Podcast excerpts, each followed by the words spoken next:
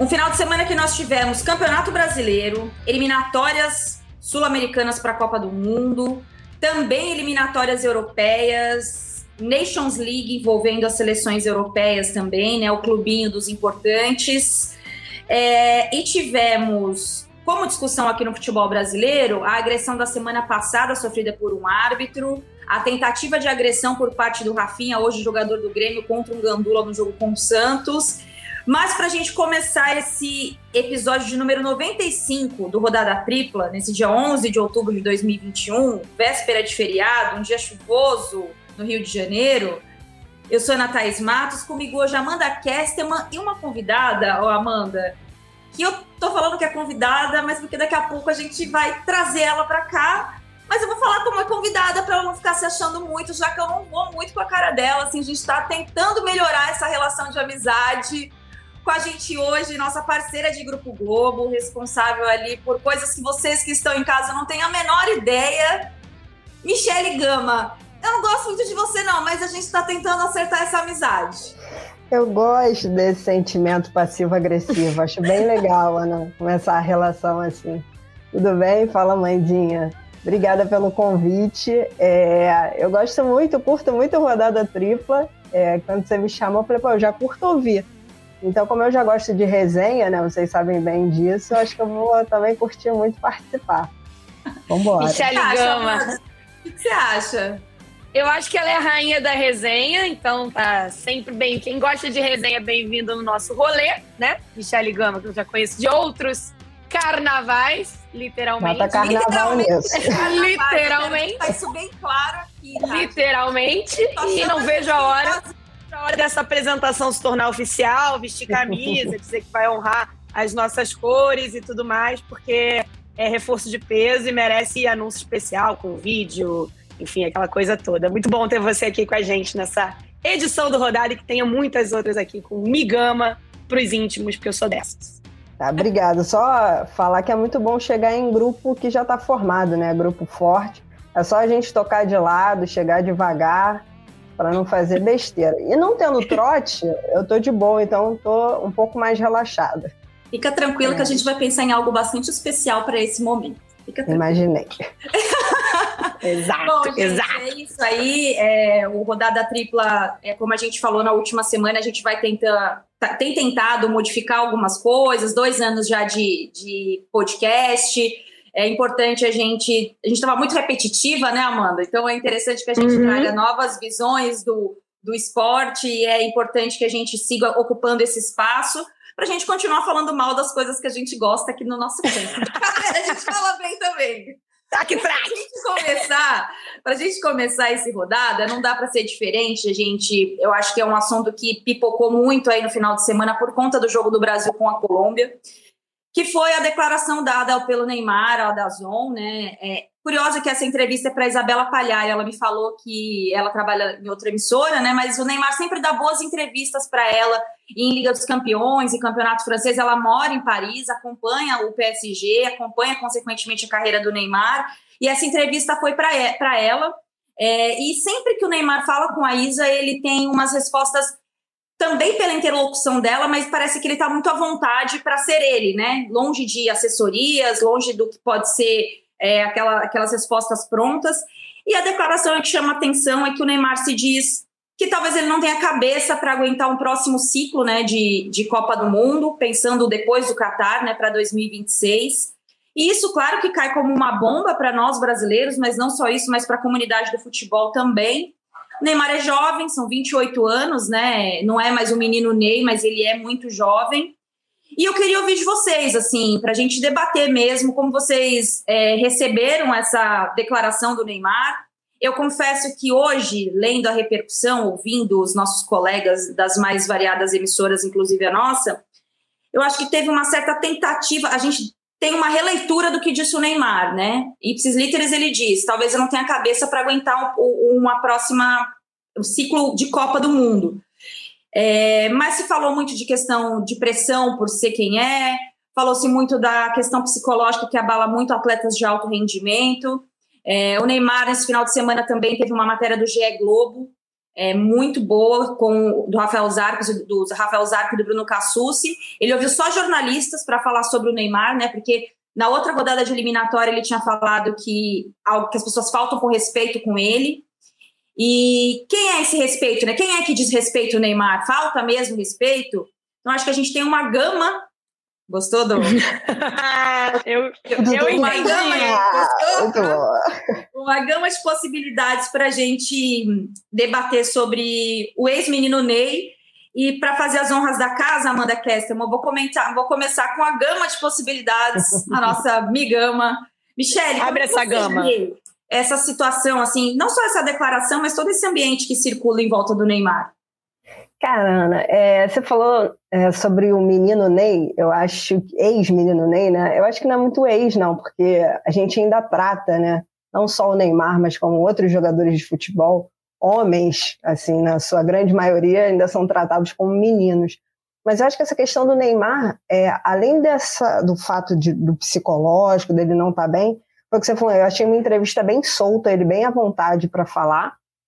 E eu acho que ele pode estar de saco cheio, assim, como a gente às vezes acorda de saco cheio de fazer o que a gente faz e, tipo, aquele dia ele acordou e falou, cara, não quero mais quatro anos treinar, fazer essas coisas todos os dias, pode estar de saco cheio. Eu acho que o que rola com o Neymar também é uma coisa que ele não pediu, que na verdade é uma expectativa de nós, torcedores, de nós, mídia especializada, de que, que na verdade ele não comanda isso, né? Assim, é, não é responsabilidade dele a expectativa que a gente tem em torno dele.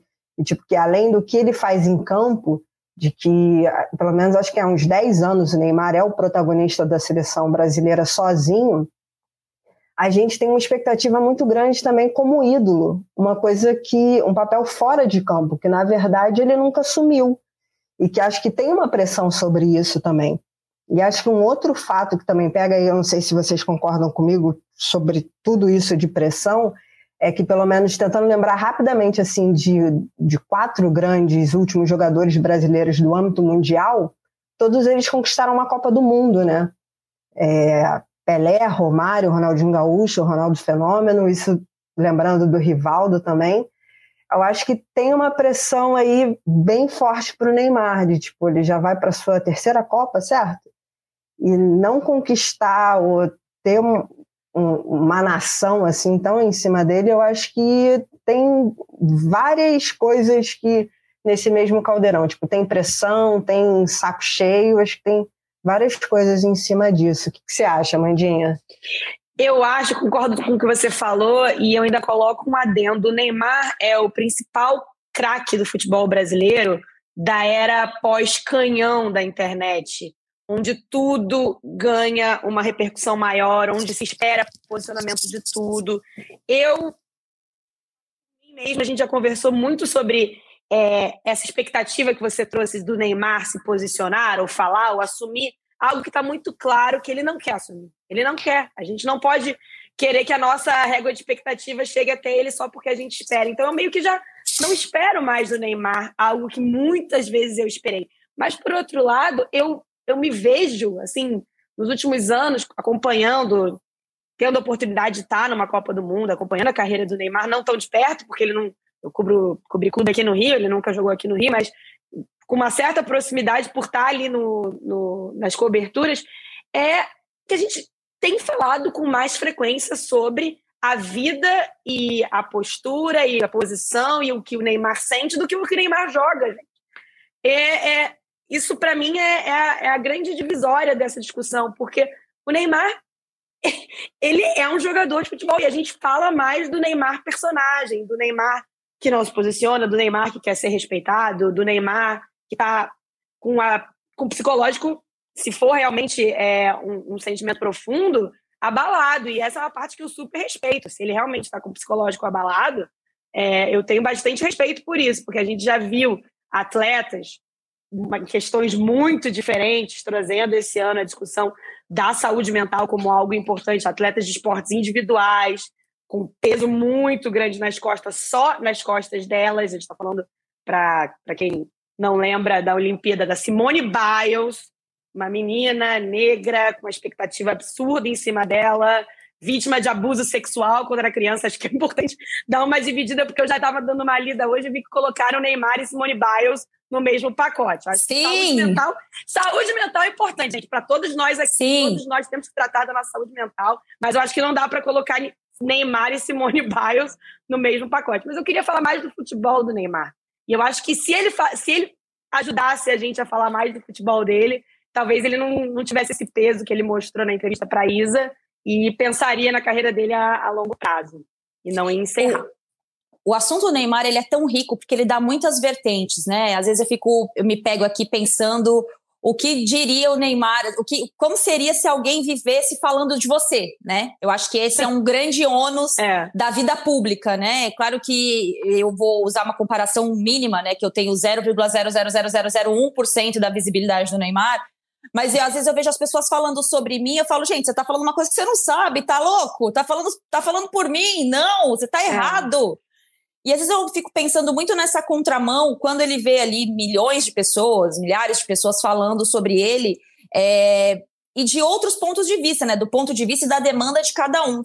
Mas olhando do ponto que a gente consegue enxergar, que eu acho que é uma coisa muito rasa, né? A gente já tem acesso a emoções muito rasas do Neymar. É, quando ele explode quando, contra aquele contra torcedor, que ele vai lá para cima do, do, do, torcedor no, no PSG, é, na final da Rio 2016, que ele ganha o ouro e tipo, e aponta para a torcida e fica contra a torcida. Mas ao mesmo tempo, eu também vejo, eu queria ouvir de vocês, eu acho que a carreira do Neymar, assim como de vários outros jogadores de futebol, ela, ela é muito mal conduzida no sentido de vou te preparar para ser um adulto profissional. Se você não tem a personalidade do Cristiano Ronaldo, por exemplo, que é um cara é, movido a desafios, a ser quem ele é, ele gosta do que ele é, é, e eu não faço comparações, acho que nem todo mundo tem que ser que nem o Cristiano Ronaldo, nem todo mundo tem que ser que nem o Messi, respeitando a individualidade de cada um. Mas a Michelle tocou num ponto para mim que é fundamental. Eu acho que tem dois, duas, dois caminhos que dá para a gente seguir para não abrir tanto. Um é esse que a, a Michelle tocou, que é o quanto é paternalista a nossa relação com o jogador de futebol no Brasil, os craques muito mais ainda, né? Como a gente fala por eles muitas vezes. E o outro ponto que a Amanda citou, que eu acho que é quente e é, deixa o nosso debate em evidência, que são as comparações que eu vi muito hoje nas redes sociais sobre a Simone Biles, a Naomi Osaka, quando nós, mulheres principalmente, falamos sobre essas questões psicológicas, comparando com a situação do Neymar. Eu não estou aqui sendo leviana de dizer que ele não tem problemas psicológicos. Todos nós temos, né? Todos nós devemos fazer. É, Quem é, não tem, tá errado. Terapia. Quem ainda vai descobrir que tem, meu, Pois é.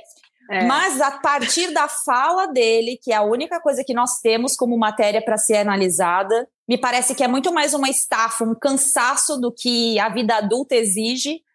E claro, isso gera muitas, outros, muitas outras questões do que essa comparação desse com esse lado mais psicológico que também tem tem tem, tem afeta, né? Claro que afeta. Ah, o cara pode passar a beber mais, o cara pode passar a não treinar tão bem, ele tá cansado, ele não se vê motivado, tudo que ele faz não dá certo, ele não se sente amado, e isso pode fazer com que isso, isso pode gerar nele várias outras questões.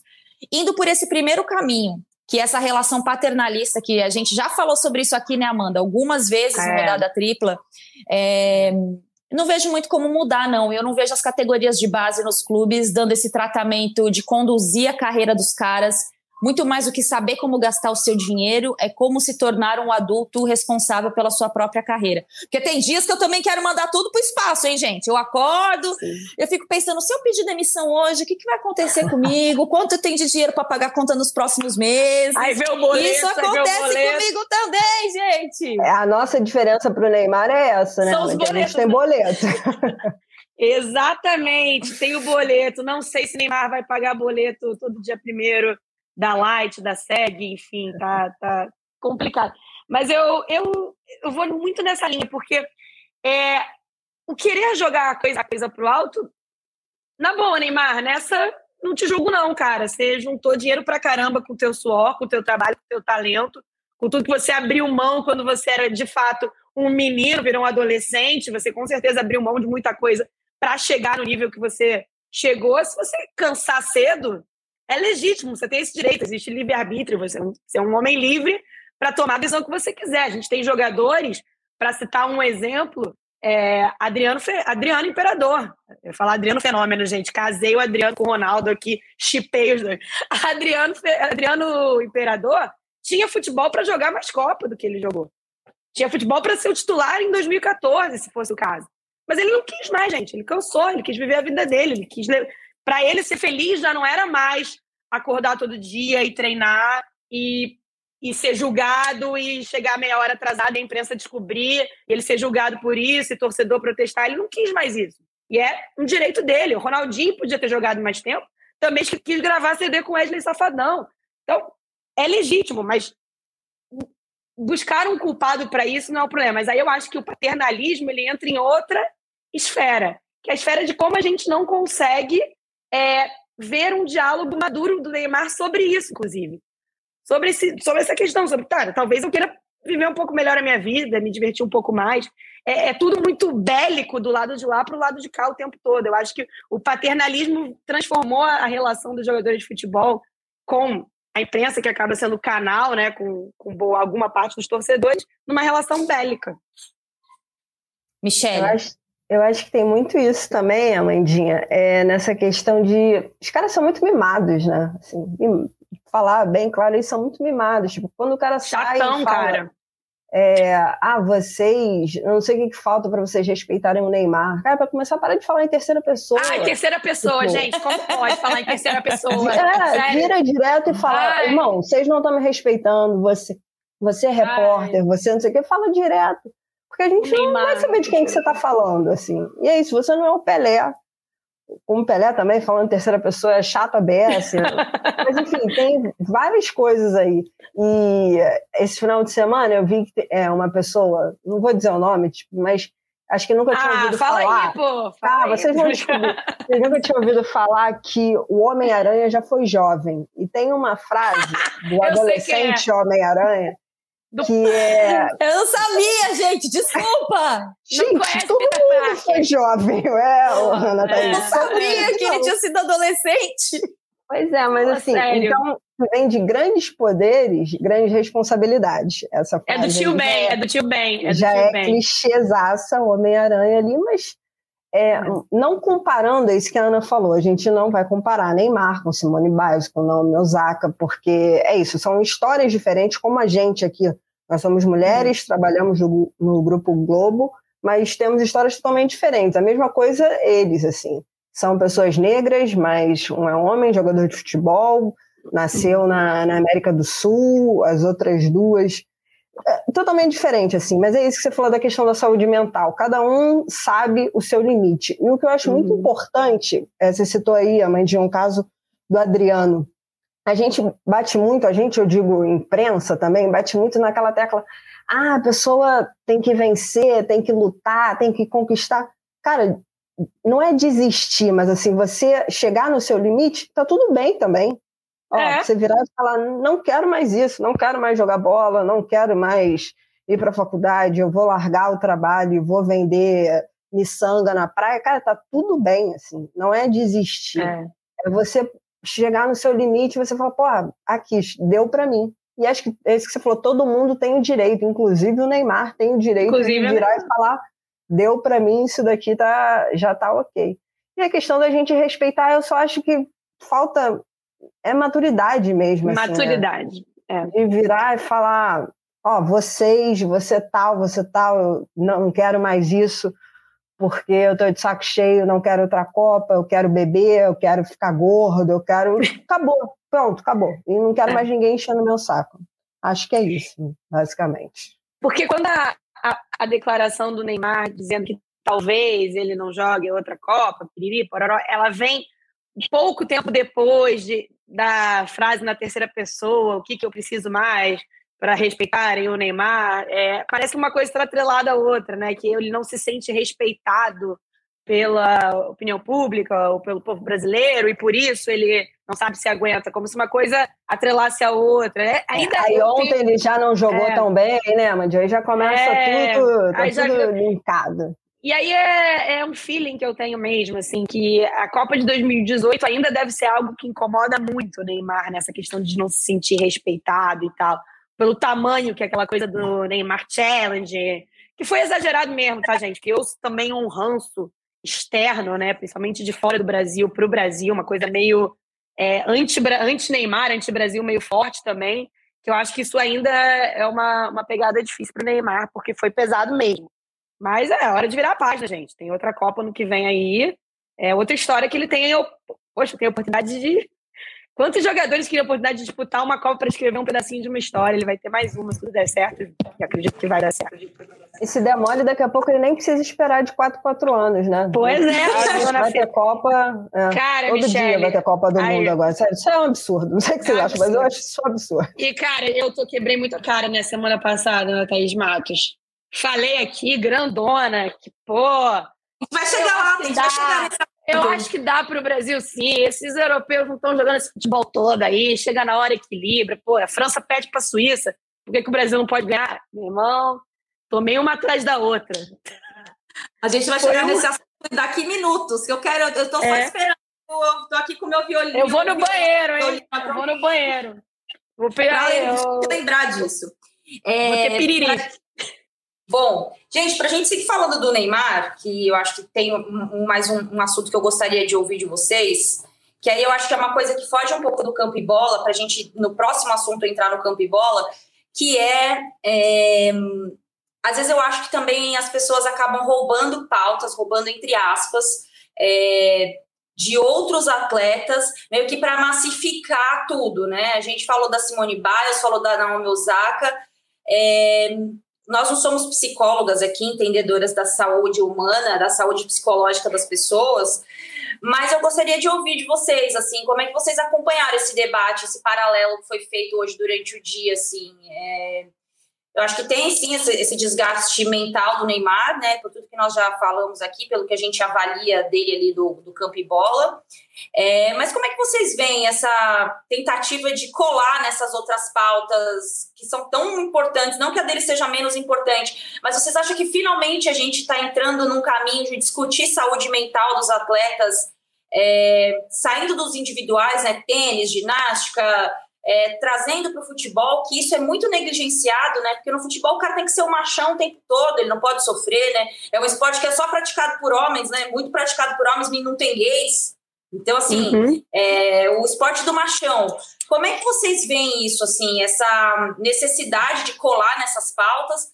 Você acha que o, o futebol finalmente está preparado para discutir a saúde psicológica dos atletas, que não é nenhuma novidade, mas quando parte de um assunto que envolve Neymar, por exemplo, é importante que a gente trate desse assunto? Tá, Michelle? Tô te vendo querendo acho... falar. Viu tremendo, né, Cara, eu ainda acho o futebol um ambiente muito tóxico, assim. É, é, culturalmente, por tudo que envolve, acho que essa questão que a Ana falou de da masculinidade, tem a questão de que, no, que ainda falam que o futebol pode tudo, né? Pode ser homofóbico, pode ser racista, pode ser todos os xingamentos ali dentro de campo são são liberados. Eu acho que ainda tem um passo muito muito grande assim. Acho que a Olimpíada foi um, um ponto crucial para essa questão do debate da saúde mental, porque envolveu a principal atleta da Olimpíada, que foi a Simone Biles, porque eu acho que se fosse não com qualquer outra pessoa, mas com um atleta que não tivesse tanta relevância, assim, acho que ainda seria um pouco negligenciado, mas é algo que já vem sendo debatido. E o que eu acho importante, meninas, é que isso também é, os próprios atletas estão trazendo. A Naomi Osaka já trouxe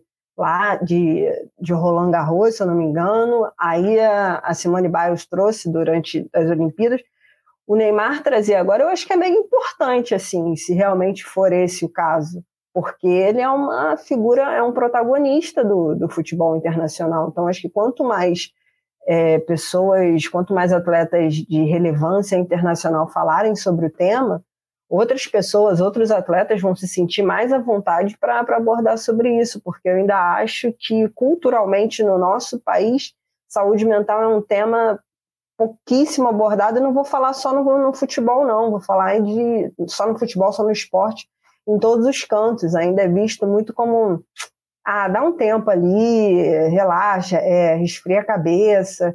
E acho que com mulheres, aí eu coloco a questão de gênero, assim, isso é, é pior ainda, né? Porque Sim. se uma mulher fala alguma coisa que, ah, vai de saco cheio, não sabe se vai ter cabeça para disputar outra Copa, se isso é com a Marta, por exemplo, fala, hum, ah, já, já já teve tá um colunista que falou da Simone Biles, não teve? Teve um cara que escreveu, acho que no Globo ou na Folha, falando que ah, quando ela fala que a questão psicológica de existir mostra a fraqueza. Teve um cara Ai, socorro. que criticou a decisão da Simone Biles ou da Naomi Osaka. Eu vou até dar um é. Google nisso aí. É, tirando o próprio tenista, né? O Djokovic também, ele meio que desdenhou, né? A, é. a desistência dela, como se ela fosse fraca de cabeça. Mas, enfim, Imagina acho... se é uma mulher fazendo aquele surto que ele deu, quebrando. É, tem, tem, tem, aí tem temperamento difícil. Se faz é, se, se a mulher faz isso. Mas, enfim, acho que é um debate que quanto mais personagens forem trazendo, porque é isso. É o que a gente, que a Ana trouxe um exemplo. Ah, o futebol é o esporte mais praticado no país. E você não encontra uma pessoa que é assumidamente gay, tá errado, né? Então é isso. Olha quantas pessoas a gente tem jogando futebol e nenhuma pessoa tem algum problema de saúde mental. Não, tá errada, porque a gente pouco debate, a gente pouco fala sobre o assunto. Então, acho que quanto mais a gente traz o assunto à tona e quanto mais atletas trazem o assunto à tona, acho que fica mais relevante para todo mundo. Eu vou fazer um, um, um, paralelo para te passar, Amanda, que foi a Kemily, a goleira do Corinthians, campeã brasileira agora, né? A Kemily nunca tinha sido titular na carreira dela, né? E ela sonhava muito em ser campeã brasileira. E ela chega no Corinthians, a Lele era titular, né? A Lele vai embora e era a Natasha, a titular. A Natasha se lesiona, acaba ficando para ela ali, né? A, a, a, vaga de titular. E aí ela é campeã brasileira. Recuperaram um tweet dela falando sobre isso, que todo mundo era campeã brasileira menos ela. Ela tinha feito pouquíssimos jogos nos últimos anos. E pela primeira vez, é, em todos esses anos que eu estou no, no esporte, que eu ouvi é, se tratando de uma forma muito positiva o trabalho de uma psicóloga no ambiente esportivo. Mas por quê? Porque é com mulheres, né? Então já se parte do princípio que as mulheres são frágeis psicologicamente, né? Que elas não aguentam a pressão, que elas precisam desse tratamento. Eu lembro quando a seleção feminina de vôlei perdeu para a Rússia no famoso 24 a 19, as amarelonas, os amarelonas precisam tra se tratar psicologicamente. Os caras também perderam feio, né? E, e, também se frustraram em Olimpíadas. E sempre foi a questão técnica: o levantador não estava bem, o atacante não estava bem, as meninas não. Elas amarelaram porque não estavam bem preparadas psicologicamente. Então parece que é, questões psicológicas elas só diz respeito ao gênero feminino, é como disse a Michelle, não tem como separar. É, e que bom que a gente está conseguindo quebrar um pouco essa questão da depressão. Não vou afirmar que o Neymar está deprimido, porque não foi sobre isso que ele falou. Isso, se ele, se ele sabe disso, ainda é uma coisa que diz respeito a ele e a gente tem que respeitar. Mas a questão da saúde mental, do estresse, é, e muito para mim do Neymar, especificamente no caso dele, de uma condução completamente equivocada de carreira, pouco profissional Vou fazer um outro paralelo com Lewis Hamilton, quando ele rompe com o pai e assume comando da própria, da própria trajetória, é, assumindo pautas importantes. E aí, quando a gente fala de respeito, e aí sim, né, a minha maior crítica ao Neymar, se é que a gente pode fazer esse tipo de crítica, é o quanto ele se blindou de se aproximar do brasileiro, não só pela, pela questão da, do futebol, mas de tudo que a gente está vivendo no país, né? Em nenhum momento ele, nenhum jogador desses né, top de linha, é, apareceu ali para falar uma palavra de apoio sobre vacinação, sobre pandemia. É, muito pelo contrário, né? Eles vestiram a camisetinha da seleção brasileira, amarraram o, os seus contratos e disputaram uma Copa América no Brasil no ápice da pandemia. É, para a gente encerrar, Neymar, Amanda Kestelman. Vou nem encerrar, encerrar falando do Neymar. É, Saúde mental, né? Saúde mental. A Michelle tocou no ponto do Brasil ser um país que trata muito mal a questão da saúde mental, e trata mesmo, trata inclusive é, institucionalmente falando, há muito pouca política de saúde pública voltada para a questão da saúde mental. Se discute muito pouco na saúde pública a questão da saúde mental, é tratada muito como algo bem menos importante e deveria ser olhado de uma outra forma, porque a saúde mental é, não é todo brasileiro que tem acesso à terapia. A terapia é um negócio caro. Então, tratar a cabeça hoje no Brasil é para muito pouca gente. Eu acho muito importante a gente falar disso. É, tem muita gente sofrendo em todas as esferas, né? não só dentro do esporte, em todas as camadas sociais. E quando a gente trata a saúde mental como algo menos importante, bem menos importante, muita gente sofre porque não tem acesso à ajuda. Porque se o Brasil, né, se o país, e assim, a questão da saúde pública vê como algo menos importante, fica menos importante mesmo. E eu acho que é o ponto, o ponto é esse. A, a, a questão do homem sempre ver a saúde mental como uma frescura, tratar a saúde mental como uma frescura. Quem aqui nunca ouviu de algum amigo, de algum namorado, de algum parente homem que é frescura esse negócio de terapia? Eu nunca ouvi de nenhuma mulher, mas eu já ouvi várias vezes de muitos amigos homens. Eu acho que isso está muito é, enraizado dentro do futebol. A nossa produtora, Bárbara Mendonça, que trabalha com a gente aqui no Rodada Tripla, ano passado, fez um levantamento muito legal de quais clubes do Brasil têm um trabalho de saúde mental, tanto no profissional quanto, quanto na, na base. Clubes de Série A não tinham um trabalho psicológico focado na, na, com psicólogos, com especialistas, tinha uma coisa, um outro tinha uma coisa ali de coach e tal, que a gente sabe que não é exatamente a mesma coisa para falar de saúde mental. Então, é uma coisa muito séria. A gente não sabe, como a Ana disse, qual é a questão do Neymar, só ele sabe, e só ele tem o, tem o direito, né? Tem, a, tem a, a, essa, essa voz para dizer se ele quer ou não falar sobre isso, mas vamos tratar a saúde mental como coisa séria, gente. Não é, não é frescura. Bom, já que a gente tentou bancar a psicóloga aqui, né? Inclusive, se precisar do nosso trabalho como psicóloga, não conte com a gente, porque. Liga para minha mãe, né, Ana? Minha mãe é psicóloga. Não, procure uma ajuda profissional. Eu é, falo é, por pode ser de causa. Se não fosse a, a gente eu acho que muita coisa ruim já teria acontecido comigo. É, inclusive o Neymar, informações dão conta, inclusive, que ele tem esse, esse apoio aí, né? Então, espero que ele se recupere. E só mais uma, duas coisinhas aqui. O Messi já falou que ia se aposentar da seleção argentina e voltou. É. Neymar, Ronaldo Fen é, Pelé, Ronaldo Fenômeno, todos os nossos craques já foram questionados em algum momento. 2001, inclusive, não se falava nem que o Ronaldo ia jogar a Copa. É, o cara foi extremamente questionado a vida toda. Ele não só joga a Copa, como decide a Copa e, enfim. E nossos craques sempre foram contestados. E o pessoal que tem boa memória sabe que entre 2001 e 2002 passava o clone. 2002 tivemos eleições no Brasil. Então, assim, gente, a chance do Brasil é. ganhar a Copa, o craque está questionado, a chance do Brasil ganhar a Copa é muito grande. Só faltou uma coisa para a gente ter essa certeza: a Fátima Bernardes no avião da seleção brasileira. Gente, aí esquece. Aí e no busão. Zeca Pagodinho, Ivete Sangalo, tá todo mundo pronto, é. o Hexa vem. O Hexa vem. E é lá nas bandas das Ásias, né, também, né? É Essa isso, Copa gente. também é lá para as bandas das Ásias, na Europa, na... Nossa, lá, comemorar né? título de Copa em novembro vai ser lindão, hein?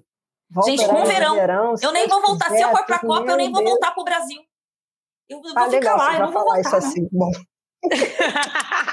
já fica lá direto, tá? É verdade, não tinha parado para pensar, o clone estava passando, gente. Não lembrava disso. Realmente. Agora eu voltei a acreditar. Agora eu estou acreditando. Na verdade, eu estava acreditando antes mesmo da Ana Thaís trazer esses fatos. E eu me vi um pouco. Foi uma areia movediça que foi levando a minha fé embora essa semana. Foi os jogos da, da, da, Liga das Nações, os jogos das eliminatórias. Eu fui meio que afundando na minha própria fé. Mas eu ainda mantenho um pouquinho de fé, mas eu estou um pouco desgostosa da minha crença essa semana, confesso. Com isso, confesso. é uma ótima deixa para a gente falar de futebol dentro das quatro linhas. Com essa atuação incrível da seleção brasileira do técnico Tite contra a Colômbia. Já tinha acontecido uma atuação maravilhosa contra a Venezuela. O Brasil está jogando fino da bola. O nosso craque questionado, o técnico me parece com muitas dúvidas. Mas agora falando sério, é, para quem está acompanhando a rodada hoje, não viu na semana passada, para a Michelle que não participou com a gente na semana passada, estávamos eu, Bárbara Coelho e Amanda Kesterman discutindo o futuro do Brasil. Será que o Brasil tem condições de bater com as europeias de igual para igual? Aquela coisa que ficou muito famosa em 2019, dá pé para o Brasil. Eu e Bárbara Coelho temos a opinião que a, que a Bárbara é radical, ela acha que não. Eu acho que até pode. A Amanda não. A Amanda falou: não, gente, dá sim, que isso? Poxa vida. Eu sou brasileira e não acredito em desisto nunca. Tenho ah, falar, a Amanda é o puro suco do Brasil, né? brasileiro com muito orgulho. Orgulho, com Boa, muito amor. Eu sou... E olha, ô, Michelle, eu sou sagitariana, com ascendente em Sagitário, eu sou uma eterna otimista, entendeu? Eu, não, eu, eu tava até assim, a minha crença era tão grande que eu tava até, ó, tirando aquela camisa amarela, amarela, amarela e verde, verde, amarela. Assim, pra, quem sabe, pô, dia de jogo botar ali, sabe? Enfim. Pô, mas aí, essa semana me deu uma, uma Não, é desanimada. importante ter gente assim. É. Não, é importante. É só você não assistir os jogos da França, da Itália, da Bélgica, dá para assistir, mas o resto acho melhor É. você dar uma segurada para continuar pensando positivo. Continua vendo clone, que aí a gente fica nessa pegada. Gente, é muita humilhação, né, pra pessoa. A pessoa é muito humilhante, né, cara? Acreditar, Não, gente, acreditar. mas agora- É muita humilhação. O papo sério mesmo, vai. Eu acho que a gente já falou sobre isso. Se olhar a rodada tripla para trás, a gente já falou sobre esse assunto umas 80 vezes.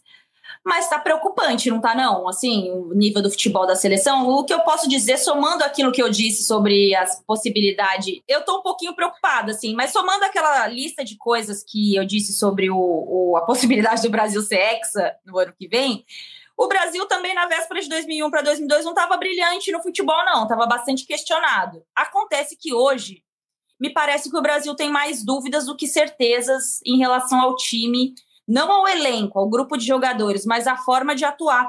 Acho que o nível da nossa eliminatória baixa muito o sarrafo para o Brasil, né, Michele? Eu acho que comparado com o clubinho dos ricos lá na Europa, a gente acaba tendo pouquíssimos testes à vera, porque a nossa eliminatória, embora tenha Argentina, Colômbia, Equador, não é lá, não exige muito do Brasil, né? Tanto que o Brasil perdeu 100% só agora. Pô, total, né, Ana? É muito enganosa, assim. Você fala, ah, o Brasil tá numa invencibilidade, pô, 28 pontos, né, em 10 jogos, tá brilhando, não perde a não sei quantas partidas. Mas, cara, aí você vai olhar, pô, passou sufoco contra a Venezuela, saiu perdendo, né? Aí contra a Colômbia fica no 0 a 0 Cara, é, eu acho que é isso mesmo, o sarrafo é muito, muito, tá muito lá embaixo pra gente, assim. Eu não acompanho tanto futebol internacional, mas olhando a Liga das Nações, assim, tipo, a França com duas viradas espetaculares e tal, aí você fica falando, irmão, eu não sei se o Brasil pegar a França, é, vai ser muito no amor, vai ser muito, tipo... Mas, óbvio, a gente confia muito. Eu acho que tem uma coisa da gente confiar muito no individualismo dos jogadores é, brasileiros, né? No talento, de tipo, ah, sei lá, qualquer coisa é isso. Coloca o Anthony, coloca o, o, Rafinha. o Rafinha. Mas os caras, não vai ser sempre que um ou outro vai decidir. Nem o Neymar. Vamos, eu sei que a gente já parou de falar de Neymar, mas não vai ser todo jogo que o cara vai decidir. Se a gente não tiver ali uma equipe, porra, hoje a gente sabe o quê? Que titulares absolutos na seleção a gente tem o Alisson, o Marquinhos, o Casemiro, que ficou fora, o Neymar, que o Tite, mesmo jogando mal, não tira. E de resto ali, quem que você crava que, porra, os, os nossos laterais, beleza. Gente, é. é. porque a gente ainda tem muito mais comparações antigas, né? Que, pois por exemplo, é. os, os, nossos grandes laterais são os caras que mais jogaram pela seleção, Cafu e Roberto Carlos. Então, tipo, a gente, querendo ou não, a gente acaba comparando algumas coisas. Mas eu acho que é complicado, assim, o Brasil pode ganhar, a Copa do Mundo é isso, ah, é um jogo, Pô, vai na raça, vai no amor e vambora, mas você parar para analisar, graças a Deus Copa do Mundo não é ponto corrido, não são pontos corridos, porque senão eu ia sofrer mais do que eu sofro com o Botafogo, e não, de quatro em quatro anos, né? É mas isso, eu acho que realmente eu, eu fico ali entre, eu fico um pouco entre com você, Ana, e com a, a com a Bárbara. Mas com, com a embora, confiança. Não, embora, não, mas com a confiança da Mandinha, assim. Porra, é Cone, vambora e tudo, mas acho, acho complicado mesmo. Você, amigo. Amanda quer, aguarda sua defesa. Não, vou me defender aqui, vou me defender com fatos, contra fatos, não argumentos. Mas você citou a questão do, do Botafogo. É, eliminatórias é mais ou menos um campeonato estadual enganoso, né? Com certeza você já viu o Botafogo ganhar aquele campeonato estadual e fica todo mundo lá crente que esse ano vai, chega no, na hora do vamos ver ali do Brasileirão, da Copa do Brasil, a coisa não flui, né? Eu acho que a eliminatória aqui na, na América do Sul é um pouco isso, é um campeonato carioca, enfim, campeonato estadual. Mas eu acho que a gente tem mais um ponto para botar a fé. Você falou, Ana, de 2002. 2002 o Brasil chegou lá meio capenga, né? Meio descrente, uma eliminatória muito ruim. 94 também, né, gente? A eliminatória foi ruim também, né? Sim, classificou na Bacia do... das Almas com o Uruguai, gol do Romário. Exato. Então, olha, a nossa história tá do meu lado. Mas eu tô que brincando. Fase, agora, nossa. agora falando. Meu Deus, a gente tem que olhar pro passado. É, brincando, brincadeiras à parte, foi muito ruim essa semana, assim, para quem tem um quem tem um olhar otimista ou quem quer ter um olhar otimista como eu, né? Tava assistindo o jogo, assisti a semifinal da, da Liga das Nações, a, o, e aí eu somos somos uma, somos pessoas que debatem futebol aqui, a gente não tem problema nenhum de mudar de opinião debatendo com alguém, né? Isso é muito legal. E eu realmente olhei para o jogo na quarta-feira, ou quinta-feira, desculpa, e eu olhei e falei, cara, a Ana e a Bárbara tem um ponto que eu não estava enxergando, ou que eu também talvez nem quis enxergar. Que é o, a aceleração do jogo. É, eu assisti dois jogos em sequência. Estava na, na, na, redação trabalhando, para assisti os jogos da, da Liga das Nações, depois o nosso jogo contra a Venezuela. É, é, parecia. Não, gente, eu sei que parece frase feita, outro esporte, outro esporte. Mas, gente, é parecer que um eu tava vendo com aquela tecla que a gente acelera o Netflix, na cena que vai todo mundo morrer no round 6, que você acelera, que eu não gosto de ver ninguém morrendo, então eu acelero, parecia que um jogo eu tava acelerando no round 6. E o outro eu tava lá vendo, piscando o olho com sono depois de tomar um ansiolítico. Então, cara, é, é muito ruim. É muito ruim a gente estar numa porta de Copa do Mundo com essa sensação. Mas eu também não vejo. E aí, a, a gente gosta, a gente debate muito, mas é aquela coisa que a gente sempre fala. E mas o que, que faz? Eu também não vejo aqui o que, que o Tite vai convocar alguém que ele não está convocando. Eu acho que não é muito por aí. Eu acho que é a forma dele armar essa seleção que ele vai ter que dar uma tirada da cartola, porque eu não vejo como um problema de escalação, de mudança de peça. E, gente, eu também não acho que agora, essa altura do campeonato, a solução seja trocar treinador para a Copa do Mundo. Eu acho que não é por aí, né? Não, se tivesse mal na eliminatória ainda, mas não, né, cara? Tá uhum. voando. E outra, quem é que vai mandar o Tite embora? Nem presidente tem na CBF. Esse é outro ponto, né? Quem tá mandando? Quem vai mandar ele embora? Quem gente? manda nesse rolê, gente? Passa, né, passa na minha sala. Na sala de quem? Sala de quem, gente? É verdade. Não tem como, não. Vai ter que ficar aí, querido. Não tem como mandar embora. Isso parece quando a gente faz alguma cagada no trabalho. E aí você quer passar na sala do seu chefe, mas você tem que passar e você torce para ele não estar tá no trabalho naquele dia. Isso o é CBF. Tá acontecendo mais ou menos isso. É... Mesmo a gente, gente sabendo eu... que tem uma, um, um, domínio meio, meio. Como é que se diz? É, tem uma situação meio velada na, na, na, na CBF, né? De Marco Polo Deonero. É, a gente não sabe muito bem, não é muito clara a situação da CBF ali. Então. Ninguém sabe quem manda. Sabe quem alguém mandando, a gente só não sabe quem. Então, é, né, fica mais difícil para ele. Muito Agora, né? é, o Tite é um técnico conservador, nós já falamos aqui sobre isso. Ele é muito fiel ao seu grupo de jogadores. É, até que ele mudou bastante, né? Ele testou mais de 50 jogadores da, da nesse ciclo de Copa do Catar. É, eu acho que não é nem os jogadores, ele de fato ele convoca os melhores. Eu acho que é a forma de jogar mesmo está desgastada, né? A seleção não soube se, reinventar da Copa América de 2019 para a Copa América de 2020, com essa trajetória de eliminatórias. Acho que também pesa um pouco a questão da pandemia. É, claro que não é desculpa, mas em algum momento ele perdeu ali os titulares, né?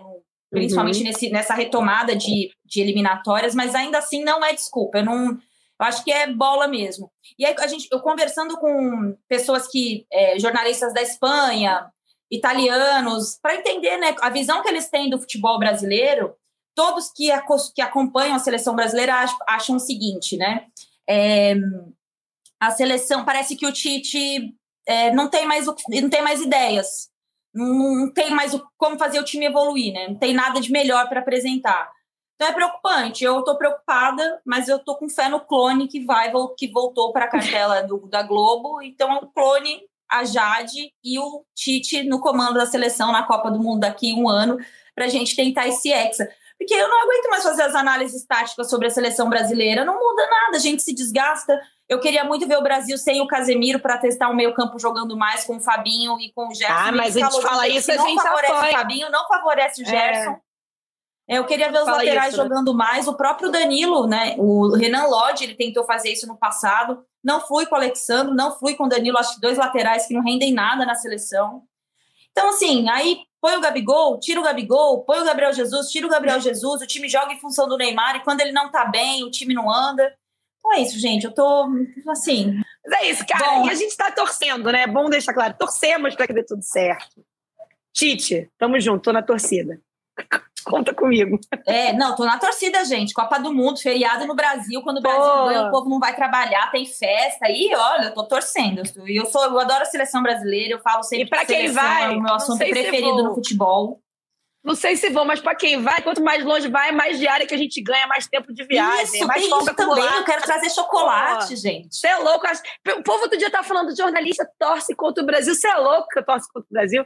Um, a gente quer ganhar. Um, a gente gosta de rir da cara dos gringos que torcem contra a gente. Dois, é mais diário, mais tempo viajando, mais folga acumulado. E só uma atualização Não, mais hoje. Propaganda, a Alemanha já se classificou, tá? É, é. Primeira é. classificada. Lá vem eles de novo. É. Mas eu tenho mais medo da França, de verdade. Primeiro, primeira seleção já classificada para a Copa sem ser o Qatar, né? Então. Dessa turma aí eu tenho mais medo da França, dessa turma aí da Europa. Tem... Gosto da França, não, gente. Gosto não. É, e a geração belga? O que, que, vocês acham da, da, da incrível geração ah, belga? A gente pode falar. Chefe, a gente pode falar da geração belga rapidinho, Ana? Falar o quê? Da geração belga?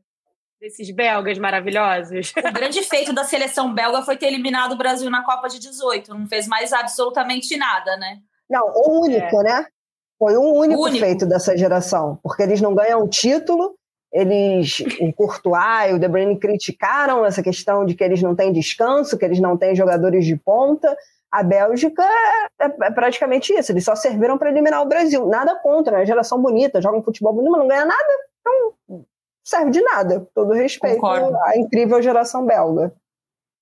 É incrível, a geração é ótima para jogar videogame. Brinco que é uma geração que ela é fruto muito dos videogames, né? Porque assim, são jogadores que arrebentavam no FIFA, arrebentava aí no, no, nos videogames. E eu lembro que em 2014, na Copa do Mundo, eu fui trabalhar num Bélgica e Coreia do Sul, eu acho.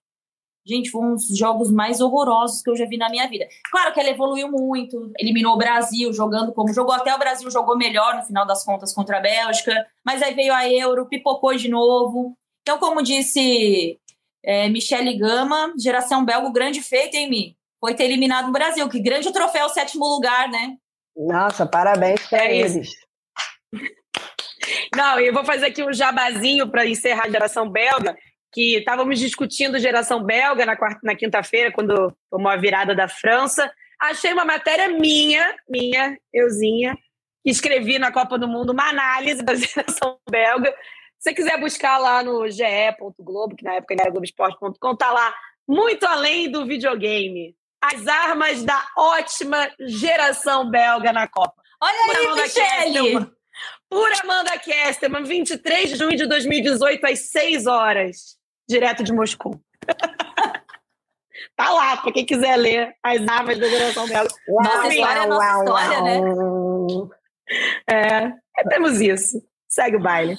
Bom, agora para a gente encerrar e caminhar para a reta final do rodada, Campeonato Brasileiro, rapidamente, é, dois temas palpitantes aqui. É, para vocês, o Flamengo segue incomodando ou tentando incomodar o Galo ou não vai dar, não. Ponto, a diferença de ponto é muito grande, o Flamengo não está muito na pegada, o time tem muitas lesões. Michele, qual a sua opinião sobre esse campeonato brasileiro que está com a cara do Atlético Mineiro, gente? Vamos, vamos já, né, ah. preparar aí, porque ah. o time que tem ah. um ataque que nem, às vezes nem precisa jogar bem para ganhar de 3 a 0 e quando ganha bem, joga bem também ganha de 3 a 0 Então, eu acho que tá muito difícil, né? Mas ainda tem condições matemáticas e o Flamengo tem um grande time para isso, né?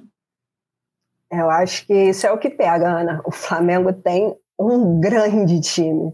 E eu acho que chega e vai chegar forte, sim. Acho que o Flamengo tem total chance. O, acho que o Atlético ainda vai tropeçar nesse Campeonato Brasileiro e é aí que o Flamengo chega e chega forte. O Flamengo ainda está na disputa de Libertadores, está na disputa de Copa do Brasil. E o Flamengo é chato, né, cara? Quando chega nesse momento assim, ali, decisivo, Volta de torcida é uma parada que vai fazer diferença, sim.